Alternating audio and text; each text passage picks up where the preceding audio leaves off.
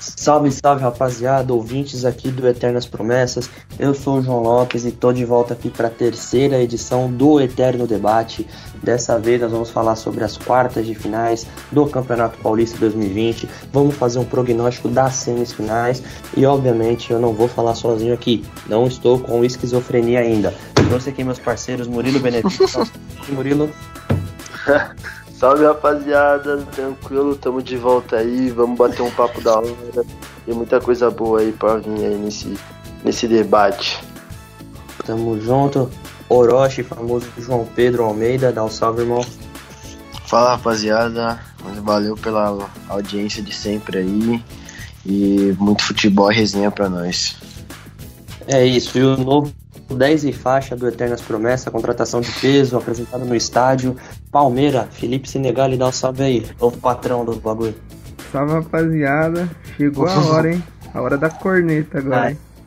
Aí, moleque, o cara chama a responsa. Sem mais delongas, não vou ficar, não vou ficar alongando o papo não. Só vou antes pedir para você que no, não nos segue no Instagram, seguir a gente lá, é, Eternas Promessas Underline tá? É muito importante você seguir a gente. Todo dia tem texto, tem notícia, tem foto. É, as lives que nós fazemos são feitas e salvas lá no IGTV. Então vai ter muito conteúdo legal para vocês. Então, se você gosta de futebol, gosta da gente, segue a gente de novo. Vou repetir: Eternas Promessas Underline. Eternas Promessas Underline. Nos siga no Twitter também, a gente tá, tá crescendo no Twitter. A gente tá voltando com uma sequência de postagem bem bacana lá. É E Promessas com E e o P maiúsculo. Vou repetir mais uma vez: E Promessas com E e o P maiúsculo. Sem mais delongas, falei demais, já damos todos os salvos possíveis, os recados iniciais. Vamos começar falando de Paulistão, rapaziada. Quartas de finais foram disputadas entre quarta-feira e ontem, quinta-feira. Estamos gravando hoje na sexta, dia 31. É, já foram definidas as semifinais. E vamos começar pelo primeiro jogo, né? Quarta-feira, às 7 da noite, no Morumbi, ali na Vila Sônia, Mirassol e São Paulo. São Paulo e Mirassol, mais precisamente, maior zebra da, da rodada da, do campeonato. São Paulo perdeu por 3 a 2 em casa. Se bem que sem torcida, mas querendo não foi em casa. Orochi, Orochi não, vai ser difícil de chamar de João, velho. É, João, dá, um, dá uma pincelada nesse jogo aí, dá seu destaque inicial. São Paulo 2, Mirassol 3. Bom, foi o maior, como você falou, né? Foi a maior zebra da rodada, porque o São Paulo era um dos favoritos ao título. E na minha o Mirassol entrou a 100 por hora e o São Paulo entrou caminhando, trotando, né? Com, ficou com uma cara que parecia que eles estavam pensando que podiam resolver o jogo a qualquer momento e não deram a devida importância para a partida e não que desrespeitaram, mas não acreditaram no potencial do Mirassol para aquele jogo, né? Abriu 1 a 0 e aí o jogo ainda meio lento, aí 2 a 0 e logo em seguida o time parece que acordou, mas não fez o suficiente para para buscar a virada, né? E voltou naquele ritmo lá de que não que tava meio difícil, que não, não criava muito. O goleiro também do Mirassol salvando belas, fazendo belas defesas, salvando bem o time. E no final do jogo, com a falha do Volpe, falta de comunicação ali com a zaga, a bola sobrou no, no pé do atacante, que foi, foi bem feliz na finalização, para fazer o terceiro gol, faltando menos de 10 minutos para acabar a partida. E o São Paulo não conseguindo reverter o resultado. Exato. Belas palavras, sempre preciso. Famoso João Almeida, nosso, para os mais íntimos, Orochi, para os mais íntimos, terror da vida industrial. Rapaziada que conhece ele sabe bem.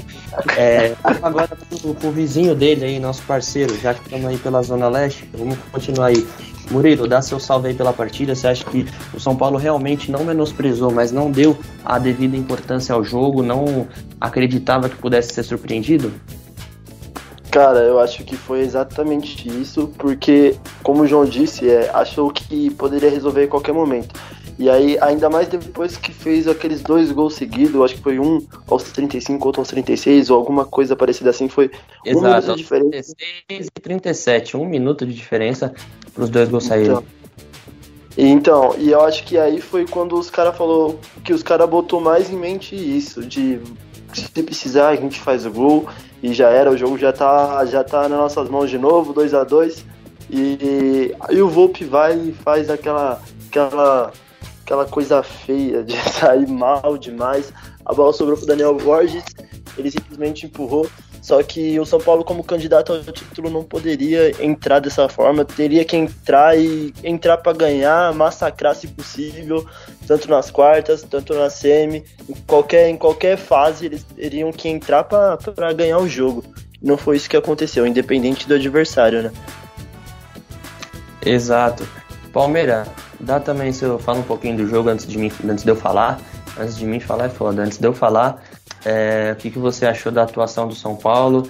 Você acha que o time entrou de salto alto? Você acha que o Diniz, indo na linha de raciocínio dos nossos companheiros, que o time de São Paulo entrou com uma certa soberba, achando que decidiria onde É, eu acho que sim, né? O São Paulo ali, querendo ou não, era o, o time que tinha o jogo mais fácil nessas quartas de final, né? Contra o Mirassol. E perder pro Mirassol, né? Que perdeu 18 jogadores aí durante a pandemia, tinha muito jogador chegando agora. É um grande vexame do São Paulo, né? Que também é, apresenta. Acho que do, do, de São Paulo mesmo, ali do estado de São Paulo, era o time que melhor estava jogando, né? Há um tempo atrás, né, até esses últimos jogos. Então perder pro Mirassol em casa é um vexame. Né? Def as defesas, tanto do São Paulo quanto do Mirassol, foram mal no jogo, né? Mas a gente destaca mais a do São Paulo, né? Porque a equipe do Tricolor aí no, nos últimos anos tem se mostrado forte defensivamente, né? E o Mirassol em quatro chutes fez três gols, né? É, como eu tava falando até mesmo com o João aqui antes da live, eu acho que o time do Mirassol acabou indo pro jogo sem um peso nas costas, né? Sem aquela pressão.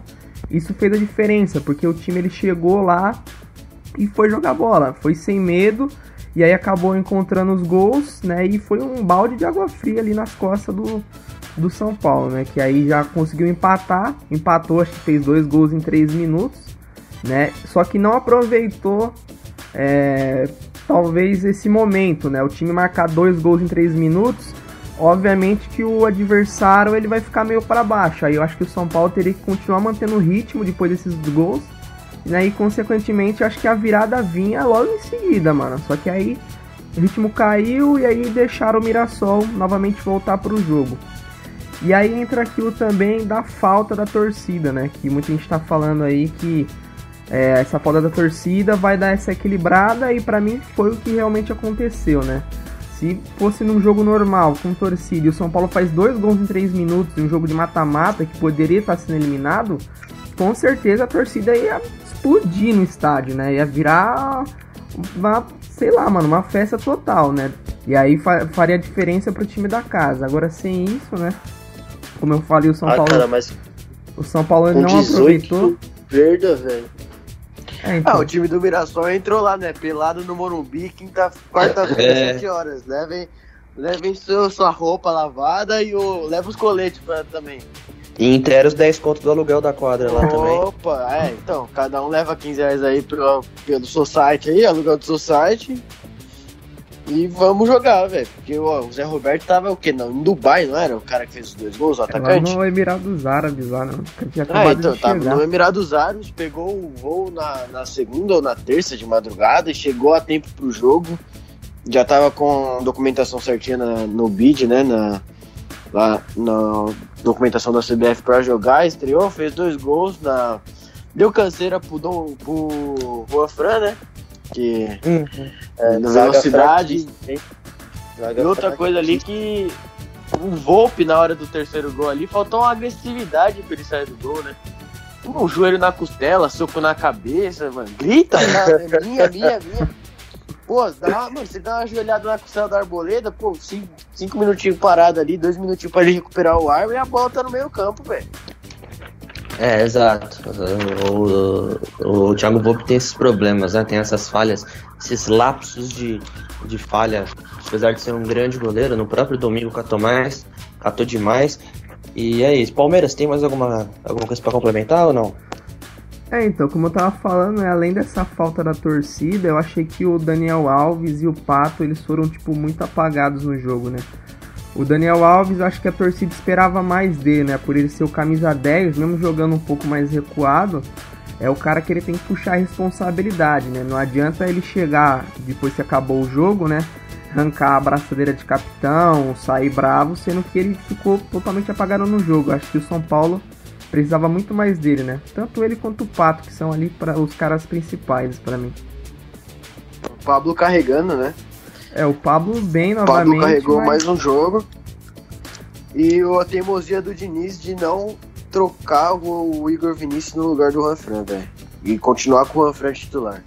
É, o Juan Fran tá com o nome, né? Tá sendo escalado pelo nome, é, na minha sim. visão. Sim, ele foi contratado na, no último treinador, que foi, eu não lembro quem foi, antes do Cuca. Diniz. É, foi o Cuca. Aí ele chegou, vez para trazer experiência pro vestiário. A gente sabe que é muito importante jogador que atua na Europa, ganhando tantos títulos por um clube tão grande que foi o Atlético, que é o Atlético de Madrid. Mas a gente sabe que o Igor Vinícius tá melhor, velho. Então tinha que jogar o Igor Vinícius, até porque talvez os, os gols ali da, to, da canseira que ele tomou ali do Zé Roberto na corrida ali, o Igor Vinícius provavelmente teria mais fôlego e conseguiria interceptar as bolas. Né? É, e no apoio também, né? O São Paulo tem dois laterais. O, tem um lateral que é o Reinaldo que apoia muito bem, né? Assim, defender são os 500, mas apoiar pelo menos ele apoia muito bem. Tem o Dani, que a característica principal dele é as assistências, é a, o apoio ao ataque. E o Juan Fran não tem essa característica. O Juan Fran não é um velocista, ele não faz ponta a ponta. A principal característica dele é a defensiva, mas nem isso ele está conseguindo fazer. Então é isso que a torcida de São Paulo cobra um pouco. É, eu falando um pouco do jogo, cara, eu acho que vocês foram perfeitos nas suas respectivas análises. Não tem muito que complementar, senão vai ficar muito repetitivo. Eu só queria trazer alguns dados aqui para vocês, ó. É a 26 eliminação do São Paulo desde 2011 num torneio mata-mata. É a nona eliminação no Morumbi. É um número impressionante, né? E o último título foi aquele de 2013, na Sul-Americana, e desde 2005 tem o Paulistão. É, foi não conquista o Paulistão, né? Teve aquela sequência iniciada também em 2005, né? De, de três brasileiros em 2006, 2007, 2008. E ali acabaram os tempos de glória de São Paulo. Sim, sim, 2005 foi a Tríplice Coroa de São Paulo. Mas depois de 2008 ali, depois do tri, do tri brasileiro, não tivemos grandes anos do, do São Paulo, né? E aí entra o próximo ponto que eu queria que vocês debatessem. O São Paulo teve o último grande técnico que se firmou de vez no São Paulo foi o Murici Ramalho, que aí é unanimidade, né? Que salvou o time do rebaixamento de 2013 e 14, que ganhou esse tri brasileiro, que, enfim, é um grande técnico também. É, teve também o trabalho ali do, do, do Aguirre, mas não foi unanimidade também. Enfim, que dado esses dados assim, né, de eliminações, de técnicos de nome que não conseguiram segurar a bucha lá no, no, no Morumbi, vocês acham que o Diniz é esse cara? É um cara que tem um histórico de, desculpa o termo, Diniz, se você estiver ouvindo a gente, de fracassado, porque ele não conquistou nada. Ele não conquistou títulos, ele só implanta um estilo de jogo, mas não consegue ganhar. E o São Paulo precisa de um técnico com DNA vencedor, que precisa ganhar títulos. Que balanço vocês fazem do trabalho dele? Vocês acham que ele tem futuro? Vamos começar do fim agora. Dá seu palpite aí, Palmeiras. É, eu, eu acho que o Fernando Diniz aí, né, como você mesmo falou, tem um histórico de meio que de fracassar né, no futebol, não ganhou nada. Então eu sou contra, né? Ele tá no São Paulo, um time tão grande quanto é o São Paulo aí no Brasil, tem um técnico que, que nunca ganhou nada, né? Então é que nem se fosse o, o contrário do que deveria ser. Mas eu também sou contra, sei lá, ele ser demitido agora, porque né, o São Paulo não tá tão ruim, né? Perdeu esse jogo, perdeu, mas o São Paulo, né? Até que tava jogando bola, né, com a molecada, eu acho que tem que dar continuidade no trabalho dele né, que pode ser que dê certo. E também se ele for demitido, quem que vai entrar para ser o comandante do São Paulo, né? No Brasil eu não vejo ninguém, né? Vai colocar quem? É Abel Braga, Jair Ventura, né? Esses caras não dá mais, né? O São Paulo se fosse demitir teria que fazer o quê? Teria que buscar um nome de fora, né? Como vários times do Brasil já estão fazendo, né? Para ver se consiga chegar e, e novamente tornar o São Paulo campeão. Mas acho que começa não só do técnico, mas também da diretoria do São Paulo que tem que ter mais personalidade aí para para gerenciar o São Paulo melhor, né? Porque o Leco, né, como a própria torcida sempre diz, É, muito disso que vem acontecendo de eliminações seguidas também tem a culpa dele nessa parte. Murilo. Meu, então, é. Como, é como, é como o, o Parmeira disse, o Ramalhão disse. Eu acho que o maior problema é a diretoria. Se você for analisar, se eu não me engano, o Leco entrou no São Paulo em 2013. Foi Exato. 2013. Foi 2013, né? E, E tudo vem acontecendo após a gestão Leco. E o prospecto não é positivo, não é um prospecto de ascendência, assim, que você vê e fala, pô, quando o Leco sair tudo vai melhorar. Não, porque é tudo farinha do mesmo saco. Todos, eles falam de Casares, eles falam de Marco Aurélio Cunha. O Casares, ele só fala, ele não mostra ter, se é, se é, se é, se tá apoiando o Leco ou não. O Marco Aurélio esse, Cunha... aí não é, esse, aí não é, o- esse aí não é o meia do Atlético, não? Isso também, o próprio, tá ligado? Mas tá ali competindo. Tá ali competindo, tá ligado? Mas eu acho que essa é o maior problema. Falam, pessoas ligadas diretamente ao São Paulo, falam que se após a, a, a eleição vão colocar, vão atrás de Murici Ramalho, vão atrás de Rogério Ceni já pra dar, pra, pra dar uma abafada nesse fogo. Só que esse é o problema, né? Os caras não estão pensando em resolver. Murilo? Por isso Deu uma eu cortada grande- aí, deu uma, deu, uma, deu uma cortada aí quando você falou do Murici, mano. Tenta repetir essa ideia. Não, então, é que eu tava falando, eles estavam. Pessoas ligadas diretamente ao São Paulo falam que após a eleição vão atrás de Murici Ramalho, vão atrás de Rogério Ceni. Eles são monstros, eu não sei se vai dar certo, se vai acontecer isso mesmo, só que eles vão fazer isso não no objetivo do São Paulo crescer, e sim da, dessa pressão diminuir. E esse é o maior problema, entendeu? Eu acho que esse é o maior problema. Por isso eu aposto muito no Diniz, querendo ou não, eu aposto muito no Diniz, porque é um trabalho que, querendo ou não, tá dando certo, é um trabalho que tá tendo resultado. Exato, só uma errata antes de eu passar pro Orochi. O Leco assumiu em 2015.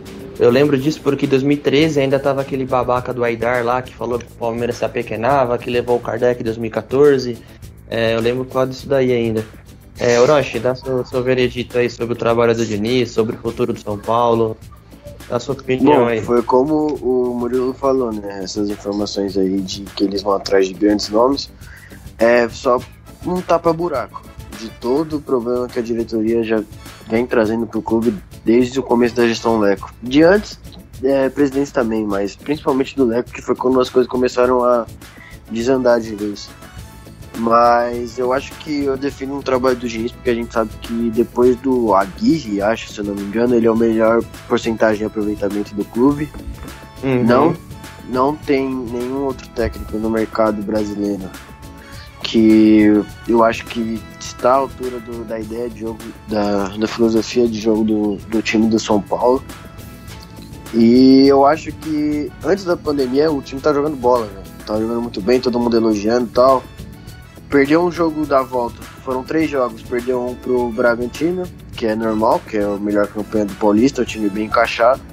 Ganhou do Guarani, talvez, eu acho que eles devem estar pisando mais no Diniz por não ter entregado o jogo pro Guarani para tirar o Corinthians do que propriamente pelo, pela atuação do, do time. Tô coração, É. hein? É, tocou num Cara. ponto de- delicado aí. Eu, eu, eu vou discordar um pouco de vocês. Eu, eu acho que tá na hora do futebol, não só o São Paulo, sabe? É, mas vou dar como exemplo tricolor, de inovar, tá ligado? Inovar por quê? Tem muito dinossauro ali naquela, na direção do São Paulo. Dinossauro o quê? Pessoas antigas, pessoas que conhecem o São Paulo há muito tempo. Pensamentos antigos, né? Pensamento exato, mano. Futebol É, são mudou. pessoas que estão com a filosofia, que, tão, que tá no clube, sei lá, desde 90. Por Exato. Eles acham que o futebol ainda é a mesma coisa de 90, tá ligado? Conselheiro, todos esses, caras aí que estão que estão aí São do Paulo clube é faz tempo. Exato. São Paulo é um dos clubes que tem mais conselheiro no, no Brasil, cara. E é muito errado. Conselheiros que estão no clube há não sei quantos anos e se acham dono do clube. Que fazem aliança com políticos que nem conhecem de futebol, cara. Nem conhecem de futebol. Olha a gestão do Flamengo. O Flamengo pensou exatamente isso. vem, perdeu o Jorge Jesus, perdeu o Mister, pô, viu que claramente não tem ninguém no mercado brasileiro, a não ser Renato Gaúcho, no nível do Jorge Jesus. Que pensa igual ele, que joga futebol pra frente. Ah, o Jorge Jesus e São Paulo, né? Mas os dois empregados com multas é, altas. Os dois empregados, multas altas, salários altos. Aí eles foram atrás do, do programa de download pirata. É, o Torrent. Atrás do programa de download pirata lá. E vamos ver, cara. Você vê, ouvir uns vídeos desse cara, parece pensar bem. Se vão dar certo, são outros 500. Mas você não pode falar que a diretoria tá pensando tá pensando igual, eles estão pensando diferente, estão arriscando. Então acho que isso seria uma boa pro São Paulo. Ter arriscado o Fernando Diniz foi muito legal, foi muito bacana. Eu apoiei, teve que pensar diferente, só que ele é um cara que não tem um DNA vencedor e o São Paulo precisa disso. Não sei se vocês concordam.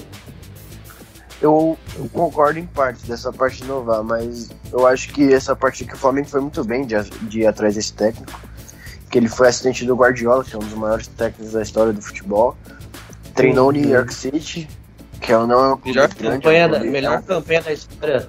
Desculpa, João. A melhor campanha da história do New York na MLS foi com ele. 18 19. É, então, o New York foi o New, é, o New York City, né? Treinou, uhum. não é um clube grande, é um clube rico, mas que está em sua formação, que os Estados Unidos não é um país que, que tinha muito essa parte do futebol. Mas é uma, uma ideia de inovar. Mas ele já foi vencedor como técnico? É uma é uma, é uma pergunta, tipo, a gente sabe que ele tem uma filosofia muito boa que tem tudo para dar certo. Talvez eu defenda o Diniz porque essa última atuação que o, clube não foi, que o time não foi bem, eu considero os, os gols do Mirassol mais uma falha individual dos jogadores do que propriamente o esquema de jogo, velho. Porque o primeiro gol o cara subiu sozinho na área.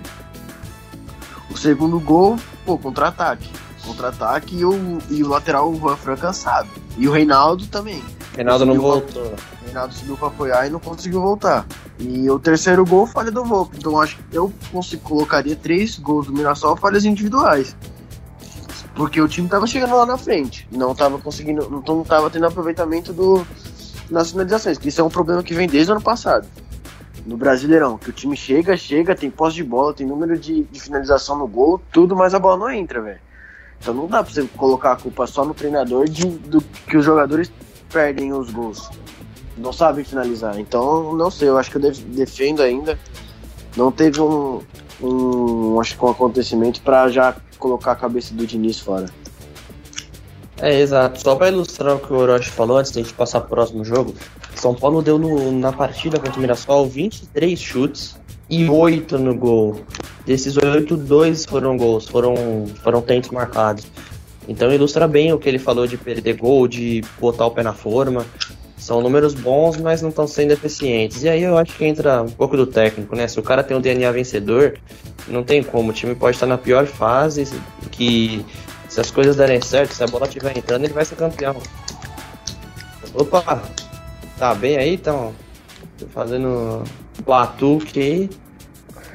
Enfim. é, o que aconteceu? É, é, saudade de um pagode, mano. Saudade de um pagodinho. Meu Deus.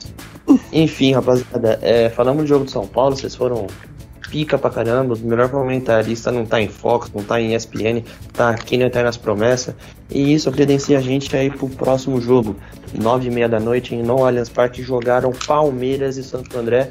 O time do Palestra Itália venceu por 2 a 0 venceu, mas não passou nem perto de convencer. E aí eu vou passar a bola para os palmeirenses. Vamos começar pelo Murilo. O Joroshi vai falar por último porque ele é um gambazinho. Então ele fala por último. Ô Murilo, começa falando aí um pouco sobre o jogo, o que você achou do time do Luxemburgo, o que você achou de bom, o que você achou de ruim, sinta-se à vontade.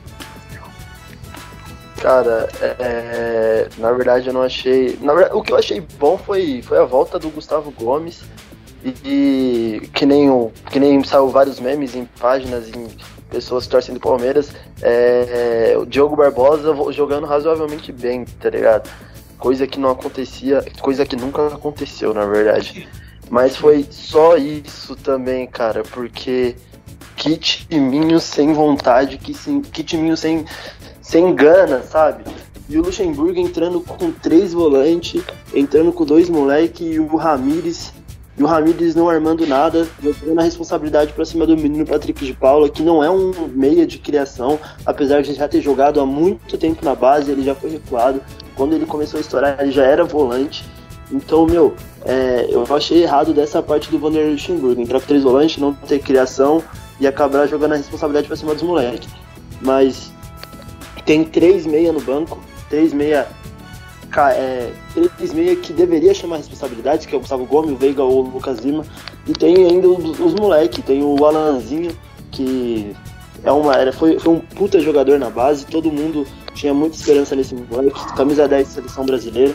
Só que não vem sendo aproveitado. Acho que o Luxemburgo deveria aproveitar esse menino, ver qual é, porque se não tem ninguém para jogar no meio, então coloca alguém para ver se pode extrair alguma coisa diferente, porque Lucas Lima é um cara que você não vai ter mais, se você que você não vê vontade, que você não vê, você não, você não sabe, você, você fala que não vai dar certo. A mesma coisa do Scarpa, o Scarpa perdendo coisa em jogo que parecia que era proposital, cara.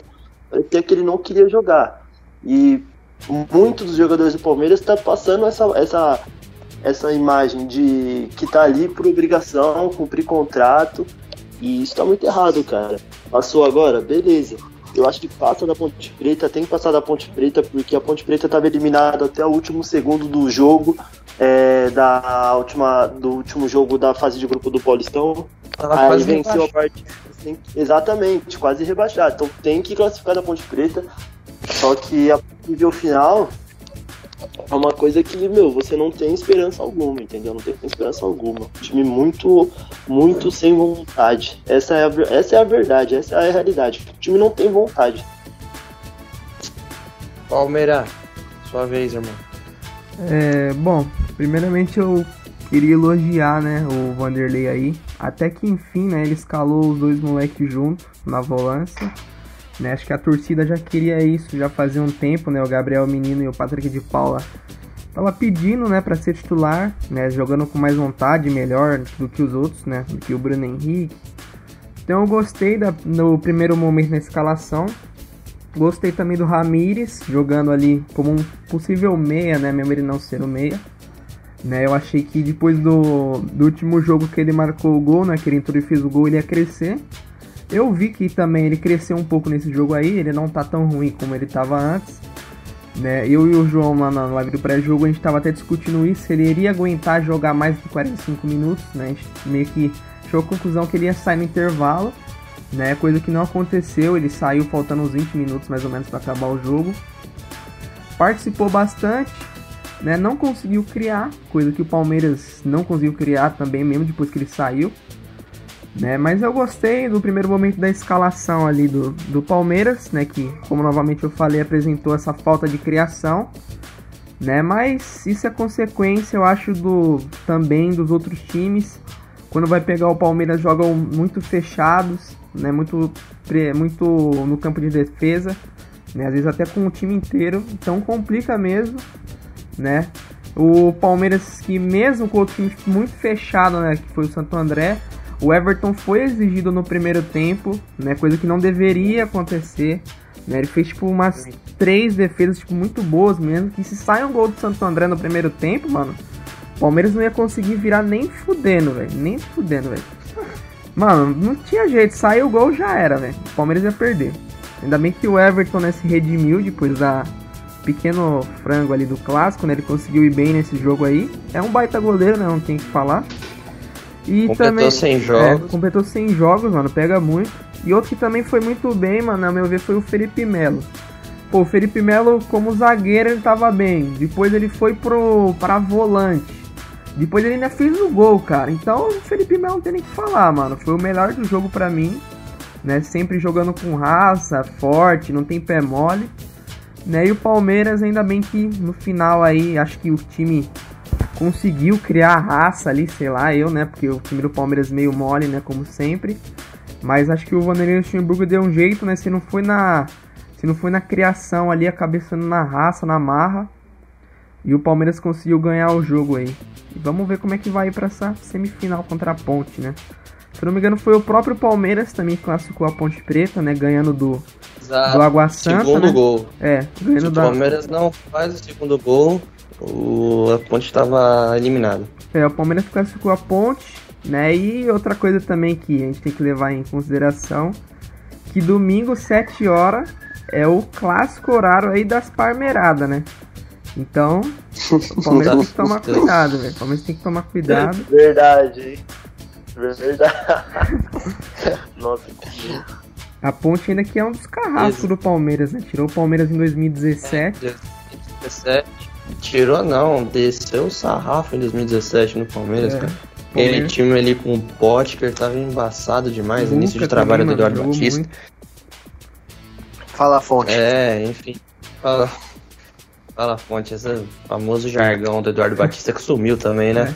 Ô, Orochi, antes de eu falar, mano, pode falar aí, dá, dá seu pitaco aí sobre o, meu, sobre o nosso porco, nosso Palmeiras. Você assistiu o jogo? Ah, assisti, eu tava secando, né? Tava vendo que alguém tem que torcer contra, né? Nesse, nessa máfia palmeirense que tem aqui nos Eternos Promessas, né? Mas, falando um pouco do jogo, o jogo foi equilibrado, né? O Santo André não, não ficou pra trás, lógico que tava sendo bem mais cauteloso que o Palmeiras, porque é normal o Palmeiras jogando em casa, com a força do elenco que tem, o Santo André jogar um pouco mais cauteloso. Mas estava chegando, o Palmeiras aí falou que o Everton fez duas, três defesas no primeiro tempo. E o jogo tava bem aberto até, o- até o primeiro gol do Palmeiras, que foi uma bela uma sorte do Felipe Melo, cabeceou errado, a bola bateu no ombro do zagueiro, deslocou totalmente o, o goleiro. E eu acho que se não sai o gol, esse primeiro gol, o jogo com certeza vai pros pênaltis e aí é loteria, né? Só que o goleiro dos caras tava bem na partida também, então não se sabe, mas É, o leitãozinho, né? Tava bem o cara tava jogando fino, velho. Ele pegou as duas bolas ali no segundo tempo. líquido, né, velho? É, é, tá? é sal, né? É, é sal, tem que beber água, velho. Retenção de líquido. Não, mano, mas o goleiro tava bem no partido, fez umas duas, três defesas ali no segundo tempo, quando o Palmeiras tava amassando ali o Santo André, que foram fundamentais, mas infelizmente não deu, por uma infelicidade ali do zagueiro de estar no lugar errado, na hora errada, né? Porque se não desvia, se não desvia era uma bola fácil pro goleiro defender. Porque ela tomou a, a direção do gol a hora que ela desviou, né? Porque ela ia ou pro meio da área ou não ia forte pro goleiro, né? Então era uma bola fácil de pegar. Aí o segundo gol foi consequência, né? O time abriu, tinha que buscar o resultado. E o segundo gol foi consequência. O Marcos Rocha no meio da área sozinho. Teve calma também no lance pra conseguir completar. Mas eu acho que foi um jogo bem, bem equilibrado, né? E mais um. Eles falaram aí do meio campo do Palmeiras. São três meias bons. Só que um deles, que é o Rafael Veiga, os caras só botam de ponta, velho. E os dois não rende. O Scarpa e o Lucas Lima não rende. Os dois ali. E eles não testam o Veiga no meio, na sua função, que é meio campo, não um ponta, velho. E aí eu não sei qual que é. Isso vem desde o Felipão, que fala que gosta do jogador, que quer no elenco, mas nunca usou o cara no, na função original dele, velho. Outra coisa, mano, só dando uma cornetada aqui no, no Luxemburgo, eu não entendo por que, que ele escala, que ele coloca o Scarpa que é canhoto na direita. Toda vez que o Scarpa É pega a bola. meio, cortar Então, meio, velho, mas porque- isso aí eu acho que, tipo, mais demora mais até ele pegar a bola virar pra cruzar do que ele jogar lá do lado certo, entendeu? Além de, tipo, ele, ele quando ele corta pra trás, ele cruza a bola de frente pra defesa do Santo André. Então acho que é muito mais fácil pro outro time se defender. Se ele fosse um meio esquerda, exatamente. Se ele fosse um meio esquerda, ali trabalhando com a canhota e procurando, achando jogada, ia ser muito mais é, matador, né? Ia ser tipo. Ia ser jogadas pontuais que ia acabar com o jogo. Mas nunca dá certo isso. Nunca colocaram ele nessa função, na verdade. Exato. Tem alguma coisa pra complementar aí, Orochi? Não, não, já, já, já disse tudo que eu, Eu tinha pra falar tá. sobre o jogo do É, Verdão. Até até porque nosso timão é o próximo aqui. Eu vou, vou, vou dar só uma pincelada rapidona aqui. É, cara, obviamente, na hora do jogo e depois do jogo, a gente fica muito puto. Eu pedi a cabeça do Luxemburgo umas três vezes. Umas três vezes, pelo menos, durante o jogo. Só que é o seguinte, cara, é, não tem como negar, eu acho que não é falta de vontade dos jogadores. Até porque tem muito jogador raçudo ali. É, pô, eu gosto muito do, dos meninos da base, acho que não tem ninguém querendo mostrar mais serviço que eles. O William é muito raçudo, Luiz Adriano é muito raçudo, Felipe Melo e Gustavo Gomes não precisa nem falar. É, enfim, eu acho que o time é mal treinado. Ponto. Eu acho que essa é a linha. O time do Palmeiras é mal treinado. O time do Palmeiras não tem uma variação tática, não tem uma tabela, não tem uma triangulação. Entendeu? Muito disso porque não achou o time ideal e porque no meio de um processo de montagem de time perdeu o seu principal jogador. Entende? Então é isso que eu tenho para falar do trabalho do Luxemburgo. Torço para dar certo? Torço. Acho que vai dar certo? Não. Eu não acho que ele tem vida longa no Palmeiras. É, acredito que possa até ganhar o Paulista, mas nada mais que isso. É, ele é um cara que vai muito pro motivacional, é um cara que tem muita ideia nova, mas pouca coisa executada. Eu acho que uma coisa é ele ir no programa do Galvão Bueno desempregado e palpitar sobre o time do Palmeiras. Outra coisa é ele estar tá dirigindo o Palmeiras e pôr em prática o que ele fala. Porque ali ele tem risco de perder emprego, ele tem risco de se queimar e ele não vai querer isso. A única coisa diferente que ele trouxe foi Felipe Melo de volante, de zagueiro, e Zé Rafael Príncipe é, no começo de volante, mas ele nunca mais usou ele assim. E sobre meio-campo, concordo que é a principal carência do Palmeiras há muito tempo. O último meia bom do Palmeiras ali foi o Cleiton Xavier em 2016 e male male bem ainda, não, se, não, não tinha se firmado. É... Mas foi o último camisa 10, digamos assim, né? Para não falar Valdívia. Desses aí, eu acho que ainda o melhor é o Lucas Lima. Só que o Lucas Lima tá naquela. Ele, é, ele não tem mais o trabalho de jogador, ele tem o hobby de jogador de futebol. Eu acho que tem dia que ele acorda e fala, ah, hoje eu vou jogar bem. E aí ele joga. Ah, hoje eu não quero dar muito de mim porque eu vou ver o Ney e vou jogar um poker com ele e não quero me cansar. Eu acho que ele pensa assim. É, mas eu ainda insistiria nele, insistiria no Veiga. Quem eu não insistiria é o Scarpa.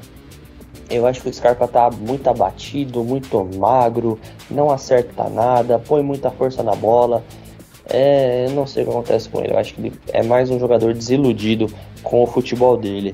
É, aproveitando ainda para falar do, do Luxemburgo, vocês acreditam que ele é ultrapassado? Mano, é difícil falar, né? A gente sabe que ele já tá no futebol brasileiro faz mais de 20 anos. Mas é difícil falar, porque se dá certo, é uma coisa boa. Se não dá, se dá certo, ele tá inovando. Se dá errado, ele já tá ultrapassado. Foi o que aconteceu no Vasco. Pô, ele livrou o Vasco do rebaixamento. Tanto foi isso o trabalho que, que ele que fez ele ir pro Palmeiras de novo, né? Que era o Vasco ofensivo, indo para cima e faz, dando resultado, né? E a parte do, motiva do motivacional, que é o forte dele. Mas eu acho que é difícil dizer se ele tá ultrapassado ou não. Depende do ponto de vista, né? Eu não, eu não, não sei dizer se ele está ou não ultrapassado, né? Não, não consigo dizer. Eu acho que não. Eu acho que ele não tá 100% assim né, no perfil do treinador da nova era aí, mas ele tá. Mas ele tá se adaptando, né? Na medida do possível. E vocês dois aí, que vocês acreditam? Meu, eu acho que a última frase do João foi o que resumiu tudo. Tipo, ele não tá 100% num novo treinador, num treinador moderno, mas ele tá se adaptando. E eu acho que o que ele tá fazendo no time do Palmeiras mostra muito, porque se fosse um luxo de alguns anos atrás, com o status que ele tinha alguns anos atrás, antes de começar nessa, nessa vida profissional um pouco mais abaixo, ele ia chegar e fazer o que ele achar que tinha que fazer e já era. Ele ia colocar o Lucas Lima e insistir no Lucas Lima e ele ia fazer o cara jogar bola. E parece que ele. Parece que ele não, não faz mais isso. Parece que ele tá tentando se adaptar a, a, alguma coisa. Parece que ele tá querendo se adaptar a alguma coisa para que, para que as pessoas não virem fiquem falando que ele tá ultrapassado, que isso daí ele já fazia, que ele não mudou nada. A filosofia do jogo é a mesma de há 10 anos atrás. Eu acho que ele tá se adaptando, mas ele ainda não conseguiu se adaptar. Então, por isso eu acho que também o Palmeiras tá nesse negócio de vai, mas não vai, futebol um dia tá legal, outro dia tá horrível. Eu acho que esse é o maior problema. E por isso eu acho que ele não chegou ainda nos padrões de treinador da nova era, mas ele tá buscando alguma coisa. Palmeiras. É, quando o Luxemburgo chegou, eu não fui muito a favor da, da contratação dele, né? Porque como a, o presidente do Palmeiras havia dito, né? O Palmeiras queria inovar, queria um técnico da nova era, né? Como o Murilo falou. E aí contratou um técnico que comandou o Palmeiras lá em 93. Então não era um técnico da nova era, né? Mas, né? Novamente concordando com o Murilo, é, ele está passando por um momento de adaptação né? O Palmeiras acho que estava indo bem, né, no caminho certo ali antes da, da parada da pandemia. Agora nessa volta, é, ele acho que não teve tempo ainda para colocar o time nos trilhos, né? Por isso que eu acho que da falta de criação, né, a falta desse futebol que o Palmeiras vinha apresentando lá no começo do ano, é, vem pesando um pouco, né? Se eu não me engano, o Palmeiras voltou, né? Ficou um mês, dois meses lá treinando. Depois, quando ia pegar o Corinthians no primeiro jogo, inventaram de dar uma pequena folga para os jogadores, né? Eles ficaram três meses em casa, mas eles tinham que ganhar folga logo antes do primeiro jogo, né? E aí perdeu para o Corinthians, é, o que já pesou muito mais, né? A pressão já aumentou. Depois que pegou o Corinthians, o time foi lá, pegou Água Santa, não sei o que, não jogou bem de novo. E depois jogou Água Santa agora para pegar o Santo André, se não me engano, só teve mais um treino do Palmeiras, né? Os jogadores, por estar tá voltando aí, né, a pegar o ritmo, tiveram que fazer treinamento regenerativo, não sei o que, então ele não conseguiu treinar depois desse último jogo. Talvez por isso que o Palmeiras não evoluiu depois do mau jogo do Água Santa, né? Mas aí já para o jogo da contra Ponte Preta, ele vai ter três ou quatro dias mais ou menos para treinar. Então ele vai ter que mostrar resultado, não tem outra. O Palmeiras tem que mudar o jeito, ele tem que melhorar, não pode regredir de novo, né? E aí leva aquilo. Ele será que ele vai conseguir se adaptar e conseguir o Palmeiras jogar é, nesse novo estilo, né? Sendo que ele não é, que ele nunca foi um técnico desse modo. Né? Tá aí uma incógnita que a gente só vai saber, né? Quando tiver um bom tempo de dele no comando, né? Tem que dar tempo para ele trabalhar. Sou totalmente contra a demissão dele agora né? Mesmo se perder o Paulista, não importa, eu acho que tem que dar tempo, né? O Palmeiras não pode novamente perder um técnico só porque os jogadores, né, não estão conseguindo render tanto. É, o começou errado lá no começo, não começou errado no começo, não pode. Lá no começo do, do, ano, a promessa da diretoria era inovação, né? Renovar o elenco, renovar o treinador. Só que aí no final das contas não saiu ninguém, não chegou, chegou um lateral, né, e o Rony, e ainda trouxeram um técnico que não tem nada de inovador. Mas já que tá aí, vamos torcer, vamos dar tempo ao tempo, vamos deixar ele treinar. É, vamos ver se ele traz alguma coisa nova. Eu também acho que eu tô sendo um pouco maldoso porque o time ficou parado quatro, é, quatro meses, né? Ficou parado quatro meses, jogou três vezes em dez dias. Então é muito complicado você falar isso. É, mas eu acredito que não vai trazer nada de novo. Se ganhar o Paulista vai dar uma pincelada boa, ele ganha uma gordurinha extra, né? Ganha um tempinho de trabalho mais tranquilo. Mas o foco é a Libertadores. Tem que ver como o time vai agir. Tem se portado bem, mas se portou bem com o Dudu. Vamos ver como vai ser sem o camisa 7 do time de Palestra Itália. É só um outro foco, a gente fala tanto da posse de bola do Diniz, só que a posse de bola do Diniz rendem é, 23 chutes, né? Sendo 8 no gol. A posse de bola do Palmeiras é de 72%, com 6 chutes no total no jogo. Aí que tá a tal da posse de bola produtiva e da improdutiva. É, vamos pro próximo jogo, agora sim eu vou começar pelo Orochi.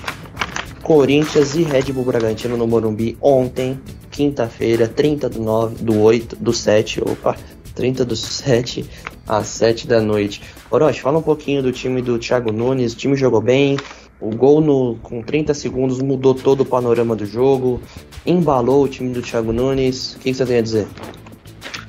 Eu acho que o time foi com certeza a melhor partida que teve no ano. Uma partida bem segura, que soube jogar, soube chegar, incomodou o adversário, né?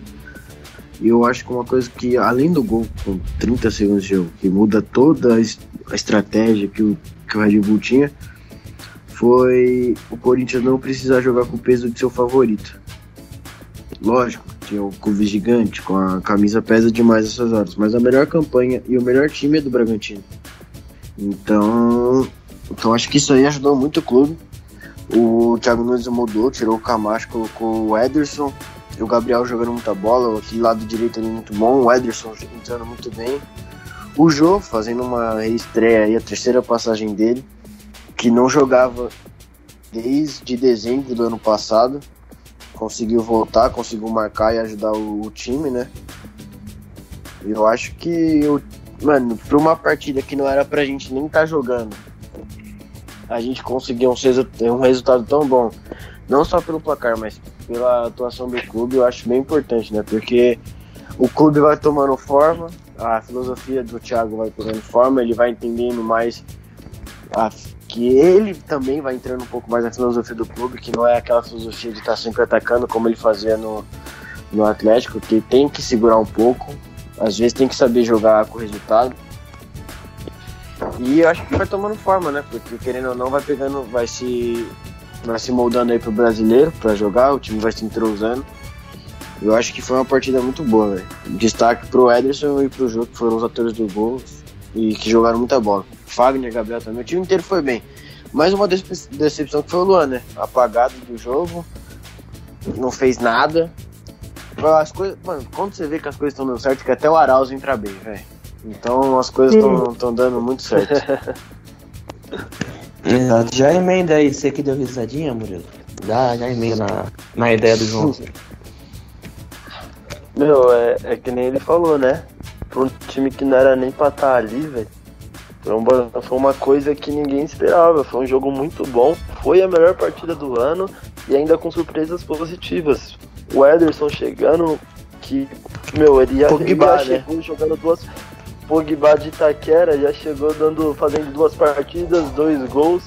E provavelmente vai conseguir essa vaga de titular já tem, ó, a torcida do Corinthians já tá imaginando um meio campo diferente, já imagina um, um meio campo mais ofensivo, com o Ederson Cantígio ali. Cantígio que, se, que tá agora no bid, vai jogar a próxima fase.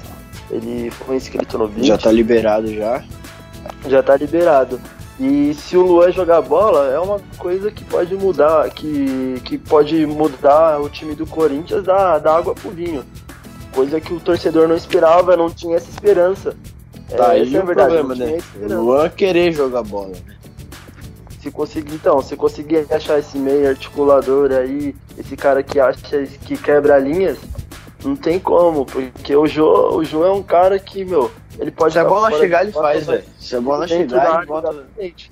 Ele dentro da área, ele vai matar. Não é, não é mais aquele jogo que consegue fazer aquelas arrancadas, mas pode ter certeza que o chute cruzado dele vai ser uma coisa que vai matar qualquer goleiro. Ou se não matar, vai chegar muito próximo. O cara não erra teve, duas vezes, essa é a teve, verdade. Teve uma bola ontem que ele pegou no contra-ataque, que ele saiu sozinho. Só que, mano, dá pra ver que ele tá. Não que ele tá fora de forma, mas que ele tá sem ritmo nenhum de jogo. Ele, ele tá não jogava de dezembro, cara. É, então, ele tá muito pesado. Sem ritmo nenhum, mano. Então, é eu pensei. Jogando, né? Ele fez um gol contra o Flamengo em 2017, que ele pegou a bola no meio campo e só, mano, deu uma bica na frente e correu, velho. E fez um gol de bola cruzada. Se ele tivesse em forma, se ele tivesse com ritmo de jogo, ele fazia aquele gol fácil. Então, arrancando, do, arrancando no meio do campo. Contra o Palmeiras, aquele lá que teve aquele pênalti lá no Edu Dracena, na arena. foi acho que 3x2, não foi? Que foi o jogo que, que era lá, se o Palmeiras ganhasse ia ficar um ponto só do, do Corinthians e depois abriu... Ah o Corinthians ganhou por 3x2 lá, gol do Balbuena. Grande jogo. Exatamente. Então, Grande roubo. Ah, que roubo, pelo amor de Deus. Foi o famoso do roubo, né? Mas, querendo ou não, essas são as características do jogo que, que, que ele pegando o ritmo é um cara muito acima da média. E como o Corinthians está voltando, eu acho que foi uma surpresa positiva. Só tem o um lado positivo do Corinthians. Eu acho que o lado não tomou gol, né? Nos últimos três jogos. É, não tomou gol também. É outra coisa, é outro ponto a, a, a, a destacar. E agora, meu, é aquele negócio. Parece é chato falar isso, dói falar isso, mas deixaram chegar, né? E fica difícil. Palmeiras. É, em relação a esse jogo, mano, eu fiquei, tipo, muito surpreso realmente pelo que aconteceu. Não pela vitória do Corinthians, eu já até imaginava que o Corinthians ia conseguir ganhar do Bragantino. Mas porque depois do primeiro gol ali da falha, né, com menos de um minuto, eu esperava que o Corinthians seria novamente o Corinthians do Carilli, né, como foi nos últimos dois jogos, né, que ele se fechasse e deixasse ali na mão do Cássio, né, o Cássio fizesse as defesas e conseguisse sair com com 1 a 0 no placar, mas não foi isso, né? O Corinthians fez o gol, né? O Bragantino deu uma pequena crescida ali depois desse gol, mas depois o jogo foi totalmente controlado pelo Corinthians, né? A defesa bem sólida, né? O Cássio acho que nem foi exigido, não lembro de uma defesa do Cássio tipo difícil mesmo, como ele vinha fazendo, né? E aí o Corinthians, além de estar bem defensivamente, criou mais oportunidade aí do que o Bragantino, né? Talvez ali pelo próprio Ederson, né, ter ganhado essa titularidade, eu acho ele muito bom jogador desde o Cruzeiro. Veio de graça. É, veio de graça, né? Excelente aquisição. Veio de o Cruzeiro poderia ter né, ganhado uma grande cima dele aí, mas vacilou, né? Veio de graça pro Corinthians. Né, o Jô aí, né, fechou, né, com chave de ouro. Mesmo fora de forma, o jogo, como vocês falaram aí, ele é matador, cara. Se deixar o Jô sem marcação, como foi ali o, o, o escanteio né, do Corinthians. Acho que foi assistência do Luan também, né? Vocês estavam falando dele. Foi, foi, foi a bola parada ali. É. Ele cobrou o escanteio deu na cabeça do jogo. É, aí o, gol, o Jô fez o gol, né? Fechou com chave de ouro. E eu vejo o Corinthians, né, depois desse jogo aí. É, é o que melhor tá jogando, cara, dos que sobraram no Paulistão. Né, melhor do que a Ponte, do que o Palmeiras, do que o Mirassol. Depois do jogo, o Corinthians é o que melhor apresentou o futebol né? Infelizmente, né, para mim. Mas hum. depois desse jogo aí, cara, eu acho que o Corinthians chega como favorito contra qualquer adversário que for pegar aí pela frente. Porra, mano, vocês, vocês palmeirenses, vocês falam meio do Corinthians com a dor do coração, hein, velho? Até a voz de vocês sai triste. Ah, muda, não, cara. Pensa, a gente empata com vocês, vocês nem iam estar tá aí, velho. É uma dor do caramba falar isso. Nossa, que dor, coração. É, é, porque. É, é dor de coração, é dor de cotovelo, São Paulo, né? Foi nós que classificou os caras, velho. Isso que é foda. Foi, não, a gente não, não, vocês não, classificaram não, nada, vocês tinham a obrigação de vencer. Tinha nada, clássico. De vocês, clássico, infelizmente, é ponteiro. Vocês tinham a obrigação de vencer. Clássico é clássico. Ah. Pior que o Enfim, o Palmeiras pipoca sempre, não tem muito o que fazer. Pior que os palmeirenses, mano. Pior que os palmeirenses só o São Paulino mesmo, né? Além de não ter entregado ali o jogo pro Guarani, né? Acho que, sei lá, por orgulho, né? Só por vencer mesmo, até porque não valia nada. Foi eliminado pro Mirassol e depois viu o Corinthians ainda se classificar no próprio estádio. Né? Então. Que semana. É, é ridículo esse essa diretoria de São Paulo. Enfim, eu eu acredito, eu assisti o jogo inteiro, né? Não vi o primeiro gol de primeira, porque eu juro para vocês, eu virei pra pegar meu cachorro que tinha se enfiado no vão do sofá, virei de novo e tinha sido gol do Corinthians. Não teve nem tempo, cara, não teve muito que eu ver, o que eu debater. Mas eu acredito, não, aí não entra minha, meu lado porquinho, entra o lado entendedor, pouco entendedor de futebol que esse gol mudou totalmente o panorama do jogo. Isso não é inevitável. O time do Bragantino entrou com um estilo, com uma estratégia definida, só que com 30 segundos já estava em desvantagem. E, você, e, o Corinthians é um time gigante, cara. Você tirar uma vantagem do Corinthians, você tendo, sendo um time sem tanta tradição, é muito complicado. Ainda mais a defesa do Corinthians, pós era Tite, ela é muito consistente e é muito difícil de ser furada. É, mas desde eu não vou falar do Mano já, né? É, desde, desde a época, época do, do Mano, em 2009 ali, que ganhou a Copa do Brasil ali, que é... O forte do Corinthians sempre foi a defesa, né? O Thiago tá chegando para mudar, para tentar equilibrar as coisas aí. Mas a gente sabe que o Corinthians defensivamente é, é impecável. Muitas vezes impecável. Quando precisa ser impecável, ele é impecável. Exato.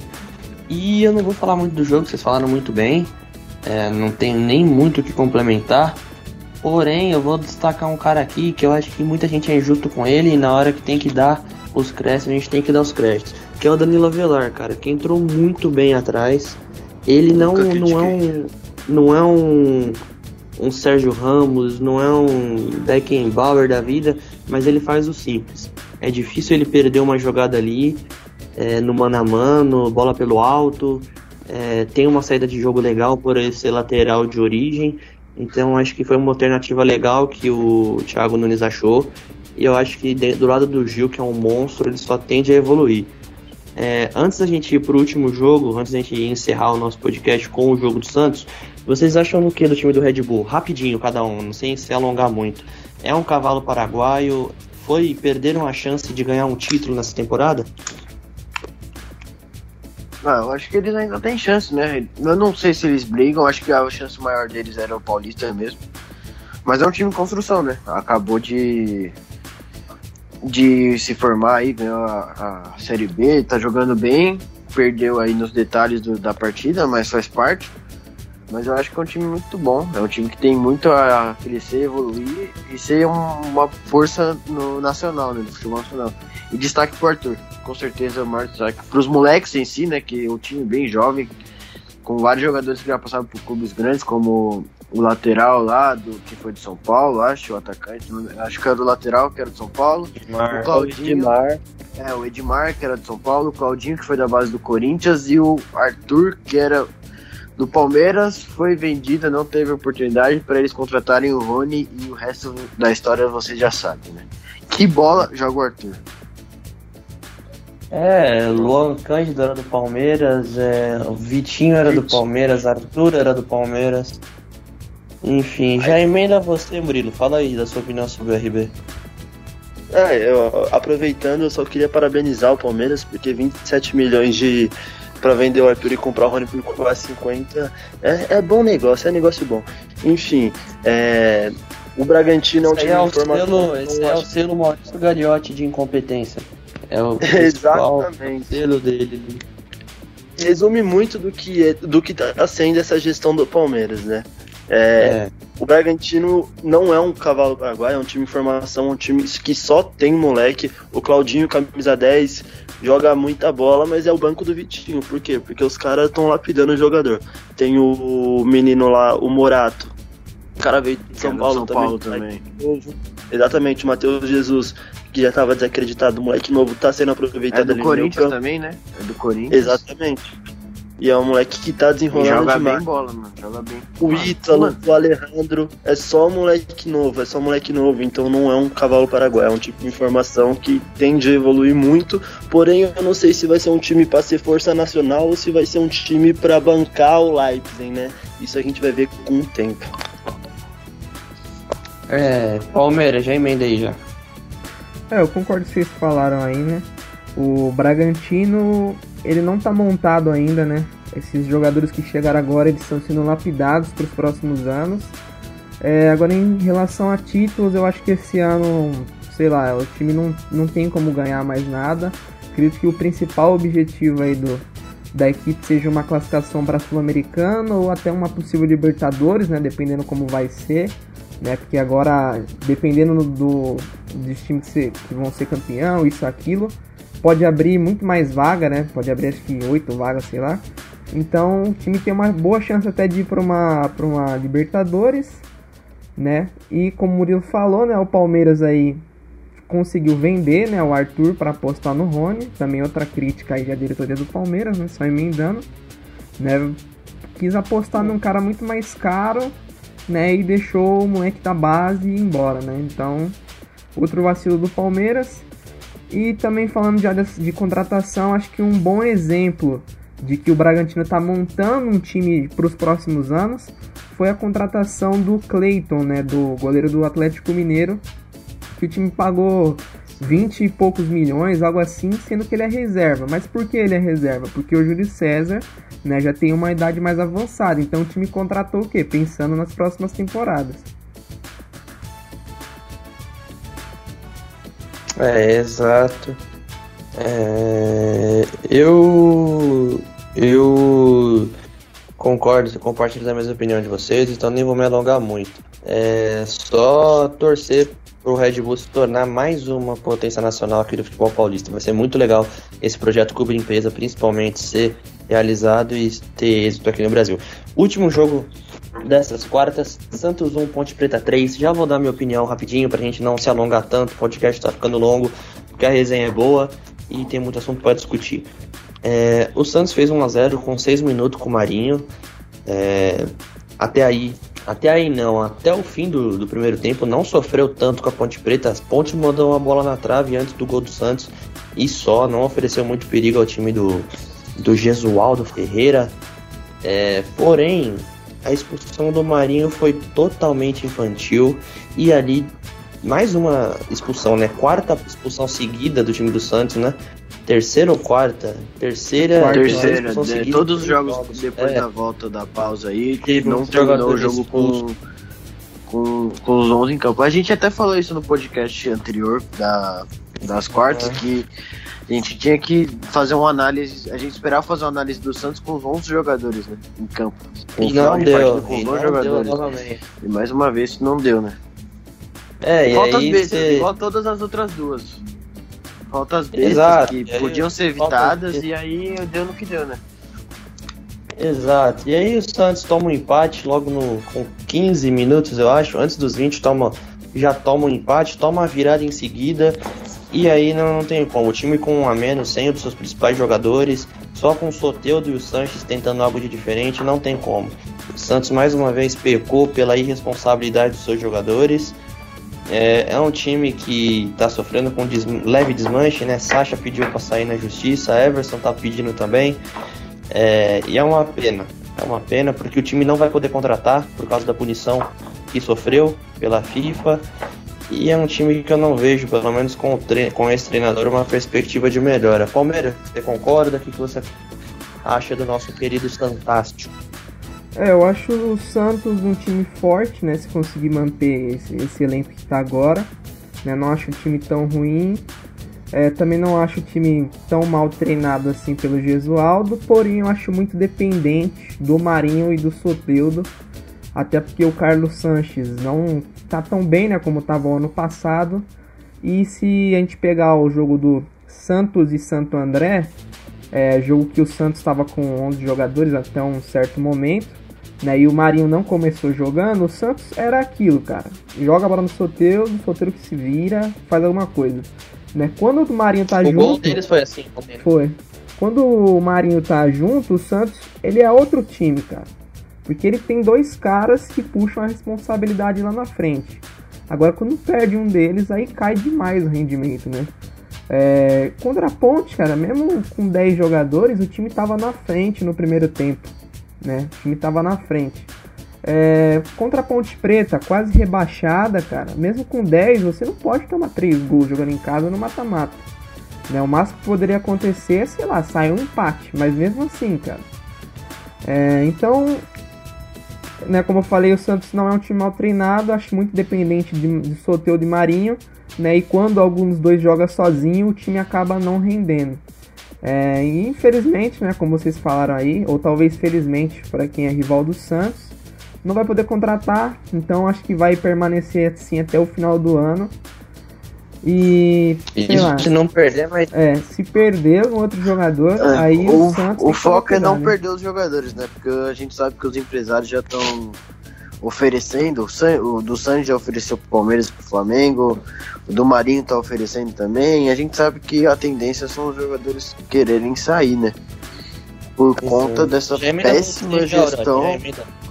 É, por conta dessa péssima gestão do Pérez, né? Pô, o cara tá afundando, velho. Não dá lá dentro. E os poucos os jogadores bons que o Santos tem, ele vai perdendo por conta que os jogadores veem tudo isso acontecendo às vezes com o pé atrás de por ver todas essas polêmicas do time, o clube no mal, os companheiros de clube não estando felizes, né? Então o jogador, ele querendo ou não, ele quer um ambiente bom para trabalhar. Parece que esses dirigentes do Santos e o presidente está 100% dentro disso, eles não entendem a grandeza do clube, né? Então, parece que eles não sabem, eles estão lá para brincar, mano, para passar tempo, porque eles não estão trabalhando. Então é, é difícil, mano. É difícil. O jogo em si, o Santos estava bem até a expulsão do Marinho, tomou um gol besta lá o primeiro. E o, fez o primeiro gol também numa falha do goleiro da Ponte, que tava dormindo na hora do lance. Mas é difícil analisar, né? A gente sabe que o Santos tem um time que é, tem potencial ali para brigar por alguma coisa, uma vaga na Libertadores. É difícil ser campeão, porque o elenco é curto, né?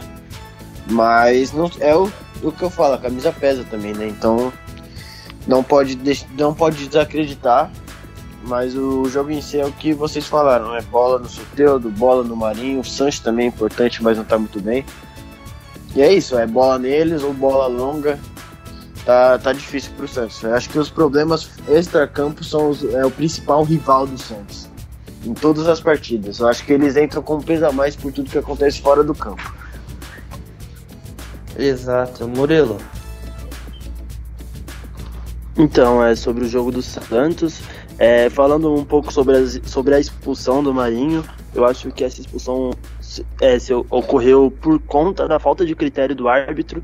O jogo tava, tava um ringue, literalmente um ringue. Nossa, tava todo mundo se também. Fraco, fraquíssimo. Árbitro que atrapalhou o jogo três vezes, desarmou o Pituca três vezes, o cara. Então você vê o nível do cara apitando uma quarta de final do, do Campeonato Paulista. Então, eu acho que foi por conta disso a expulsão, porém não justifica, né? Não justifica, são três jogos, três expulsões. E o time do Santos acabou falhando em. acabou tendo erros bobos. O Vladimir aceitou, é, falhou muito no jogo e a zaga do Santos fraquíssima assistindo o jogo. Então esse foi a pior, porque não adianta o ataque se matar e a zaga acabar assistindo o jogo ou vice-versa, né? O, a defesa se matar e o ataque assistir o jogo. Tem que ter o conjunto, é um time todo mundo joga junto. Então esse foi o maior problema do Santos. Apesar dos pesares, eu acho que não tem como. O prospecto do Santos não é algo que você vê e enxerga algo legal daqui para frente, né? Tem que resolver muita coisa para conseguir ver se vai dar bom ou não esse time do Santos. É, eu concordo com vocês. É, como sempre, né? Vocês falam tão bem. Que aí chega a minha vez, que eu sou apresentador, falo por último, nem tem muito o que eu falar, cara. Vocês falam demais, demais no sentido de falarem bem, e eu concordo plenamente. Bom, é, a gente ia falar das semis, mas eu acho que não tem muita necessidade, porque a gente vai fazer um pré-jogo antes de cada partida. Então vamos deixar esse conteúdo, deixar vocês com gostinho de quero mais. É, domingo já está definindo as semifinais, só para repassar para vocês. É, domingo, dia 2, às 4 da tarde, teremos Corinthians e Mirassol. E domingo também, às 7 da noite, teremos Ponte Preta e Palmeiras. Palmeiras e Ponte Preta. É, teremos um pré-jogo às 3 antes do jogo do Corinthians e um pré-jogo às 6 horas antes do jogo do Verdão.